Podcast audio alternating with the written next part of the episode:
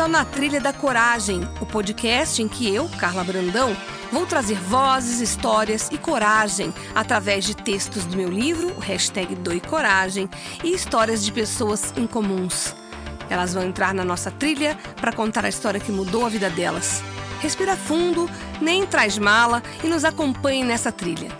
Será um episódio por semana, onde vamos falar de coragem, sucesso e o momento presente. Olá, começando mais um na Trilha da Coragem, hoje com uma pessoa muito sensível, muito especial, muito criativa, que me instigou com a obra dele. Eu estou falando de Evandro Angerami, artista visual, que vai contar pra gente o que é coragem para ele, sendo que ele é um artista num Brasil onde todo mundo só pensa em problemas, onde todo mundo só pensa em ganhar dinheiro e todo mundo só pensa em coisas palpáveis para ser feliz. Ele vai nos dar uma realidade que talvez nem eu conheça. Tudo bom, Evandro? Tudo bem, Carla. E você?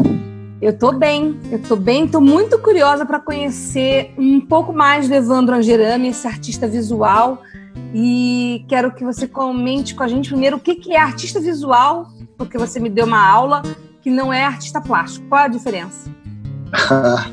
É, é uma diferença pequena, mas de fato é diferente, né? Quando a gente fala artista plástico, está relacionado às artes plásticas.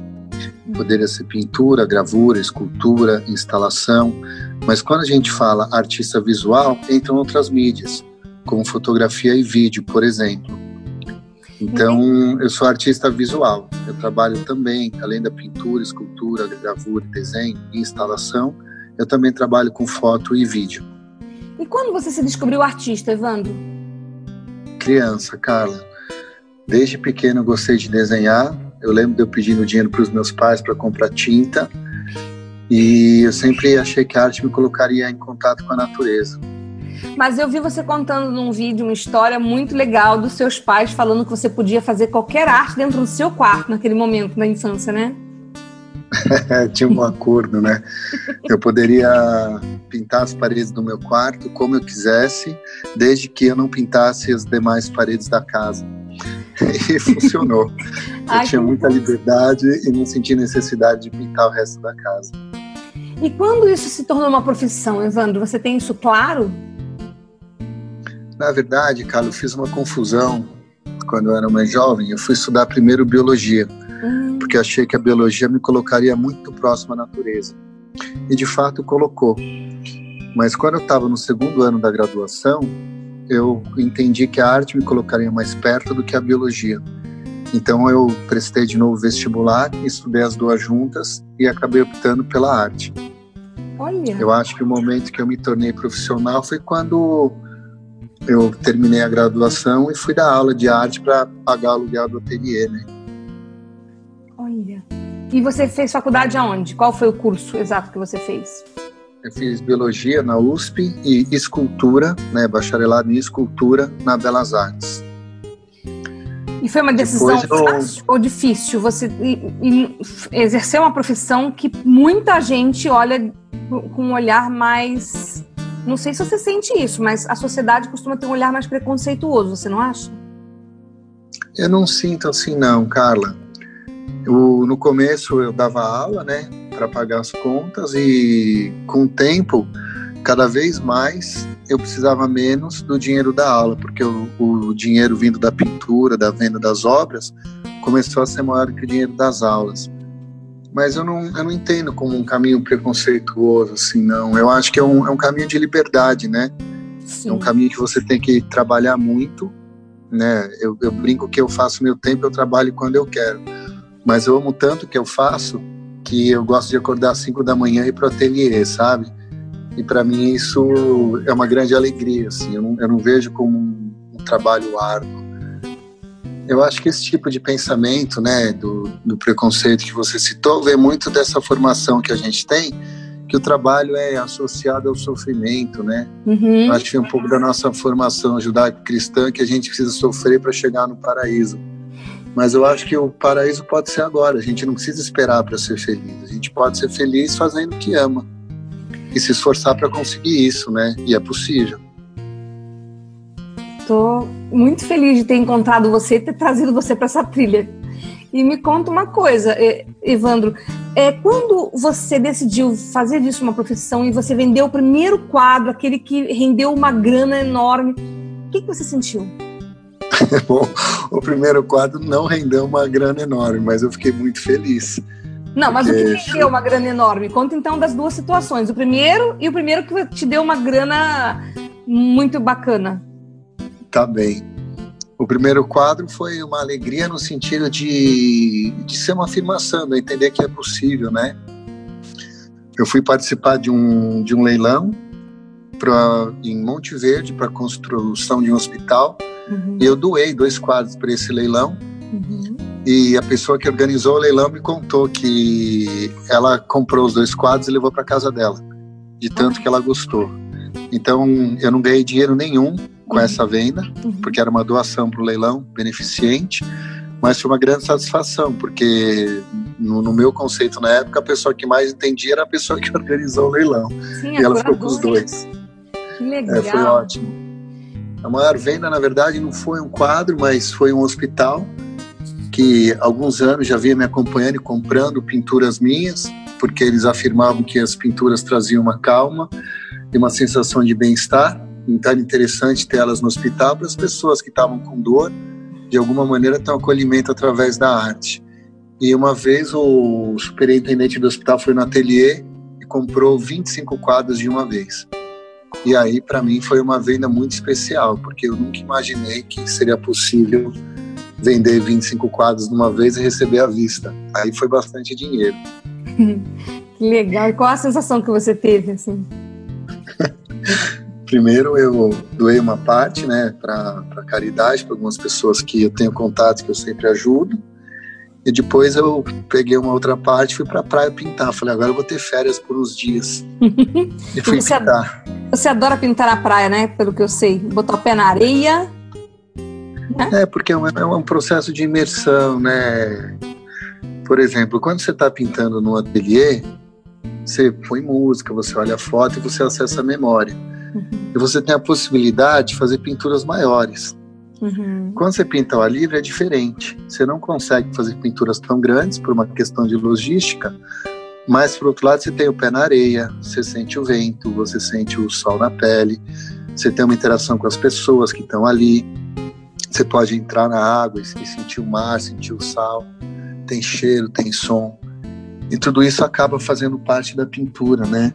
E, e, teve uma época que eu comecei a pintar à noite ao ar livre na praia. Com uma lanterna na cabeça.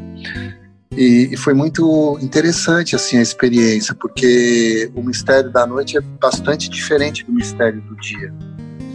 E é muito lindo também. Então foi um processo assim que foi muito gratificante para mim como ser humano, estar tá experienciando e vivendo ele.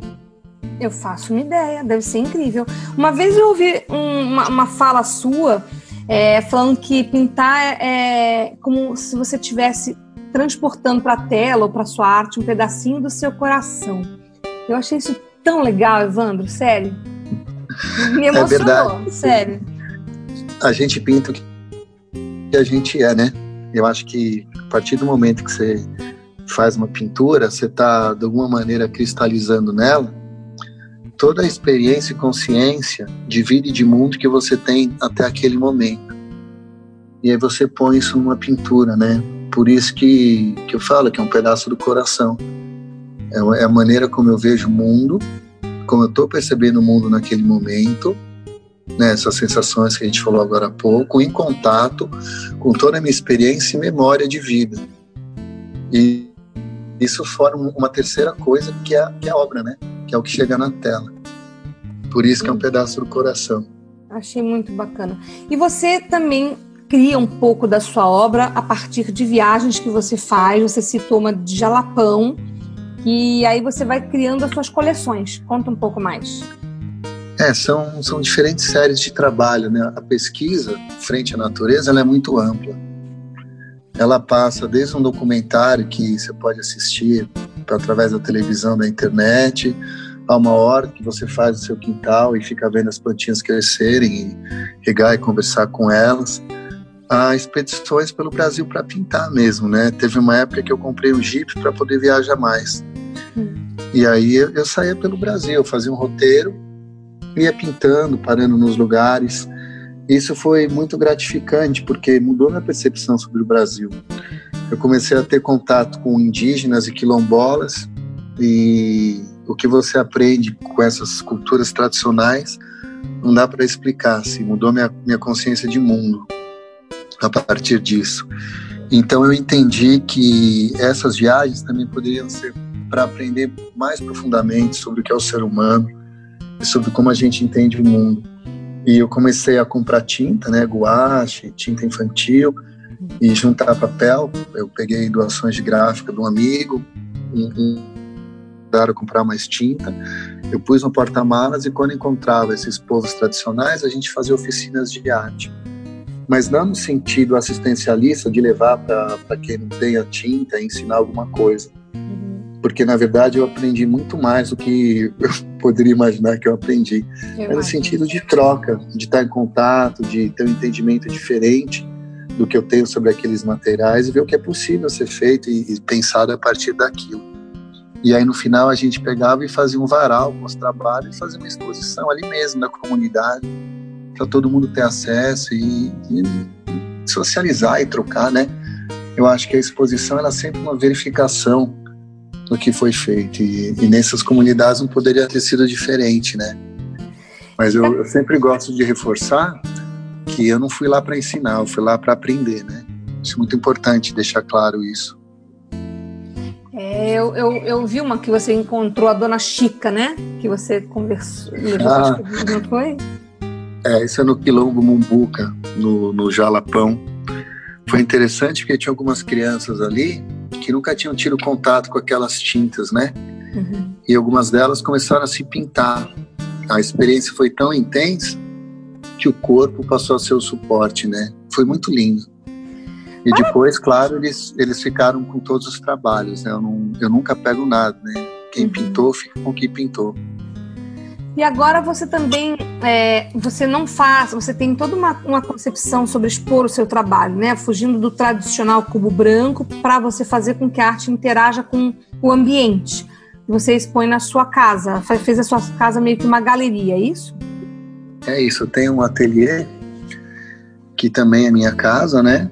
Ele foi pensado para ser um ateliê, mas com uma parte residencial e essa última exposição, que é a curadoria do Andrés Hernandes, a gente pensou nisso, no, no, na obra arquitetônica também como obra da exposição. E o Andrés ele é um curador muito especial, assim, porque ele já foi curador da Bienal de Havana, tem muita experiência, né? Ele foi curador do Human São Paulo, já trabalhou com grandes artistas como Silvio Meirelles. E quando a gente começou a falar sobre a minha última série, que chama Paisagem Viva, ele falou, Angerano, o trabalho tá lindo, mas você sabe que a paisagem não é o trabalho, né? Eu falei, sei. Hum. E aí ele teve um entendimento muito claro ele dos diferentes... tudo, é, é isso que eu ia falar, ele exatamente. Entendeu. E aí ele, ele teve um entendimento muito claro dos diferentes corpos da paisagem, né? Que então passa pela paisagem pintada, pela paisagem observada, pelo registro fotográfico da pintura em, em, se mimetizando com a paisagem pintada, depois de uma instalação, quando você coloca a pintura e a fotografia da pintura na paisagem juntas, que formam um outro lugar, e depois as pinturas que eu coloquei fogo num, num chamado ecológico que a gente está fazendo com a paisagem.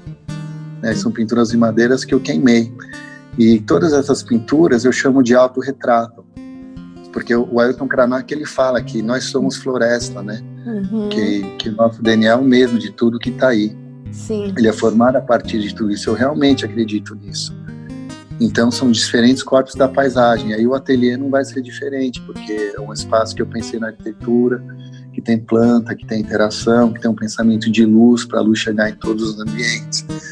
E aí ele ele teve essa sensibilidade e optou por fazer a opção a exposição no ateliê. Uhum. E eu achei incrível, porque de uma certa maneira você rompe com esse pensamento, esse pensamento tradicional de que a pintura tem que ser dentro do cubo branco, que a exposição só pode ser num lugar que não tem nada além das paredes brancas para não interferir na obra, né? Uhum. E não, a, a, o lugar pode ser parte da obra.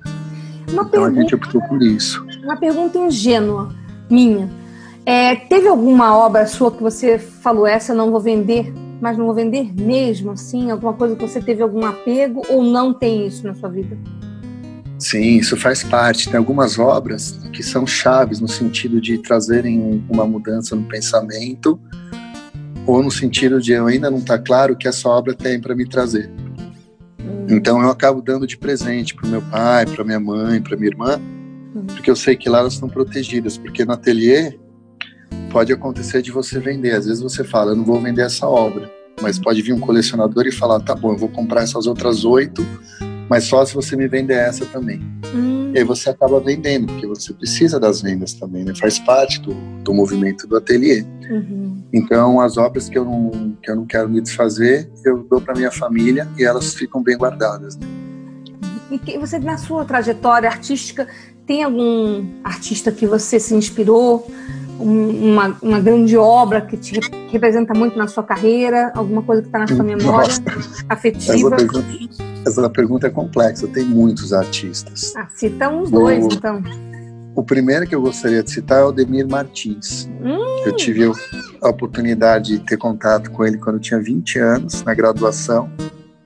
Ele, é muito generoso, me permitiu ir no ateliê dele toda semana e toda terça de manhã eu ficava lá conversando, olhando ele pintar, aprendendo sobre o Brasil e sobre arte.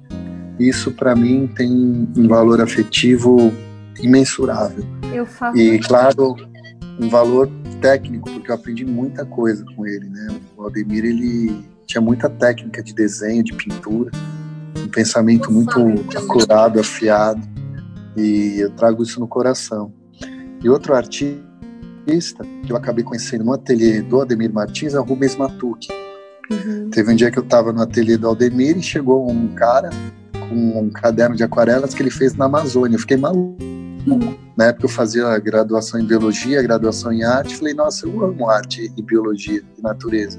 Uhum. E a gente começou a conversar, ele me convidou para conhecer o ateliê e eu tive aula de técnicas de pintura com o Rubens Matucci por 10 anos. Eu sou muito grato a tudo que ele me ensinou. Você é um cara de sorte, outra... já percebeu isso, né? Você já, já, já se deu conta disso, né? Olha que, que oportunidade. Sou muito grato. Né? E uma, numa, numa das, das experiências com o Rubens, ele me chamou para viajar para o Distrito Federal, para o Parque de Águas Emendadas, para fazer um livro sobre buritis. Hum. Eu tive a oportunidade de, de ficar lá com ele uma semana, dormindo e acordando no meio da natureza dentro do parque. E isso também foi uma lição de vida, porque eu já acordava com, a, com ansiedade jovem, né, querendo pintar e ser uhum. super produtivo. Ele falava: calma, não vamos pintar agora, vamos caminhar. Uhum. Agora, calma, não vamos pintar, uhum. vamos almoçar. Agora vamos descansar. e aí, cara, eu não entendia, mas quando eu cheguei no fim do dia, ele falou: agora a gente vai pintar. A pintura já estava pronta, por toda essa experiência que teve durante o dia. Isso foi uma grande lição. Estou encantada com isso. E você tem algum sonho a ser realizado? Eu acho que meu sonho a ser realizado é virar passarinho para ficar seguindo o sol. Meu, meu, meu projeto de vida é, num, é ser nômade. Tem ateliê em São Paulo como base, uhum. mas ficar viajando para pintar, para fazer exposição, para visitar museus e conhecer artistas. Então esse é meu sonho, é ter essa mobilidade. E o que é coragem para você? Coragem? Uhum. Eu acho que a coragem é enfrentar o medo. Eu acho que medo todo mundo tem. Eu acho que o medo ele tem uma um papel fundamental na nossa vida, né? Pensando como biólogo, se não fosse o medo a gente não sobreviveria. O medo é um alerta para a sobrevivência. Mas eu acho que o medo ele não pode te paralisar. Então não importa o tamanho do seu medo, ou o tamanho da sua coragem, mas coragem é enfrentar o seu medo, é entender que ele tem uma importância, mas que ele jamais, em hipótese alguma, pode ser maior do que você. Então, que bom que ele existe. Então, vamos enfrentar ele e ver o que a gente faz a partir daqui, né? E qual é a sua próxima obra? Você tá, não, não deve estar pensada ainda, porque como o Rubens te ensinou, ela é uma construção. Mas você já tem algum projeto de trabalho futuro? Tem uma série que eu estou trabalhando agora, mais nova, que é a Paisagem Viva, que ela ainda não está fechada. Uhum. Que são, são, essas pinturas em madeiras queimadas que eu comecei nos Supestes de Minas Gerais uhum. e depois voltei para São Paulo para fazer a exposição. Agora ah, eu quero... a inspiração do Krenak lá que você comentou comigo, né? Isso, tem uhum. muito a questão da cosmologia indígena, muito uhum. mesmo. Uhum. Eu admiro muito o David Copenau e o Ailton Krenak, entre outros, né? É porque eu citei esses dois porque eles publicaram obras em português, então é mais fácil as pessoas terem acesso. Uhum. E agora eu quero continuar essa série na praia, para entender qual vai ser essa relação da madeira queimada na paisagem com a paisagem de marinha, que normalmente a gente não associa ao fogo, né? A gente entende a queimada na Amazônia, na Mata Atlântica, no Cerrado, em outros ecossistemas, no Pantanal, mas na, na Marinha não. Então eu quero ter essa experiência para entender um pouco qual é essa relação, qual é esse entendimento, o que isso me traz. E estou pensando também como seriam essas obras se elas ficassem de fato expostas ao ar livre, nos lugares onde elas foram pintadas. Muito legal isso, hein? Me conta depois, hein, por favor. Conto sim. e o que, que seria uma gaiola para esse passarinho, Evandro, que não gosta de ser cerceado? O que, que seria para você hoje, no mundo em que você vive, uma gaiola? Eu acho que o, o que está sendo, né, não é o que seria, o que está sendo uma gaiola para mim, é essa situação de apatia política que está acontecendo no Brasil, né, que a gente vê algumas situações absurdas que justificariam um impedimento de governo com um Congresso corrupto que simplesmente não faz nada e a gente fica impotente frente a isso, né? Então eu lembro que num dado momento as pessoas batiam panela e depois pararam de bater panela porque entenderam que não, não vai acontecer nada. Isso para mim é uma grande gaiola. Então o que eu estou fazendo é ajudar mais né, essas, essas pessoas que eu, que eu ajudo quando eu consigo que fazem a diferença. Como, por exemplo, o padre Júlio Lancelotti, no trabalho que ele tem na, na Pastoral do Povo, né? Sim. E vai na Cracolândia, no meio da pandemia, enfrenta a violência, faz prato de comida e dá acolhimento para essas pessoas que estão super desamparadas, negligenciadas pelo Estado e pela sociedade. Então, acho que uma maneira de romper essa gaiola é fazendo a sua é, parte, né? De certa forma. Da forma como força, você consegue, né? É. é para essas pessoas que estão fazendo a diferença, né? São pessoas como ele, né? Como o Padre Júlio, que fazem a gente acreditar que o mundo pode ser um lugar melhor algum dia, né? Então, eu acho que é isso. A gente não consegue mudar algumas coisas, mas a gente consegue, de alguma maneira, tá fomentando, né? Tá ajudando, tá partilhando dessas pessoas que conseguem as mudanças de fato. Né? Então, tem sido um, um alento para mim, de alguma maneira, tá contribuindo com o trabalho dele. E você também comentou, para finalizar, que a tua obra mostra como você é por dentro, é isso? É, a gente, eu acredito, né, que a arte, ela é o que a gente é. Não dá para, até dá, né? Tem muito, muito artista que acha um trabalho comercial e fica repetindo aquilo e você olha, você não vê nada dele ali. E tudo bem, são escolhas, né? Mas no, no caminho que eu procuro, no meu entendimento de arte, de busca, é o que eu sou. Então, quando eu pinto um quadro, eu faço um desenho, eu, eu tento cristalizar ali meu entendimento, minha consciência de mundo, né, o que eu sou de fato, sem mais nem menos, né, é minha intimidade mesmo, né, eu, eu acho que é mais fácil eu sair nu andando pela rua do que fazer uma exposição e mostrar tudo que tem ali dentro, entende? Uhum. Olha, Evandro, eu tenho que agradecer a uma amiga em comum que me apresentou a você, Estou encantada e me tornei sua fã. Muito obrigada por ter aceito esse convite para estar aqui hoje nessa trilha, a trilha da coragem. Espero que inspire muitas pessoas que venham a, a lhe ouvir, porque você realmente é um cara muito corajoso. Obrigado, eu que agradeço o convite e a oportunidade de estar conversando, né? E de uma certa forma também estar passando um recado para as pessoas, né? Isso é muito importante. Eu que te agradeço. Foi o Na Trilha da Coragem. Semana que vem tem mais, sempre com uma história em comum e relatos inspiradores.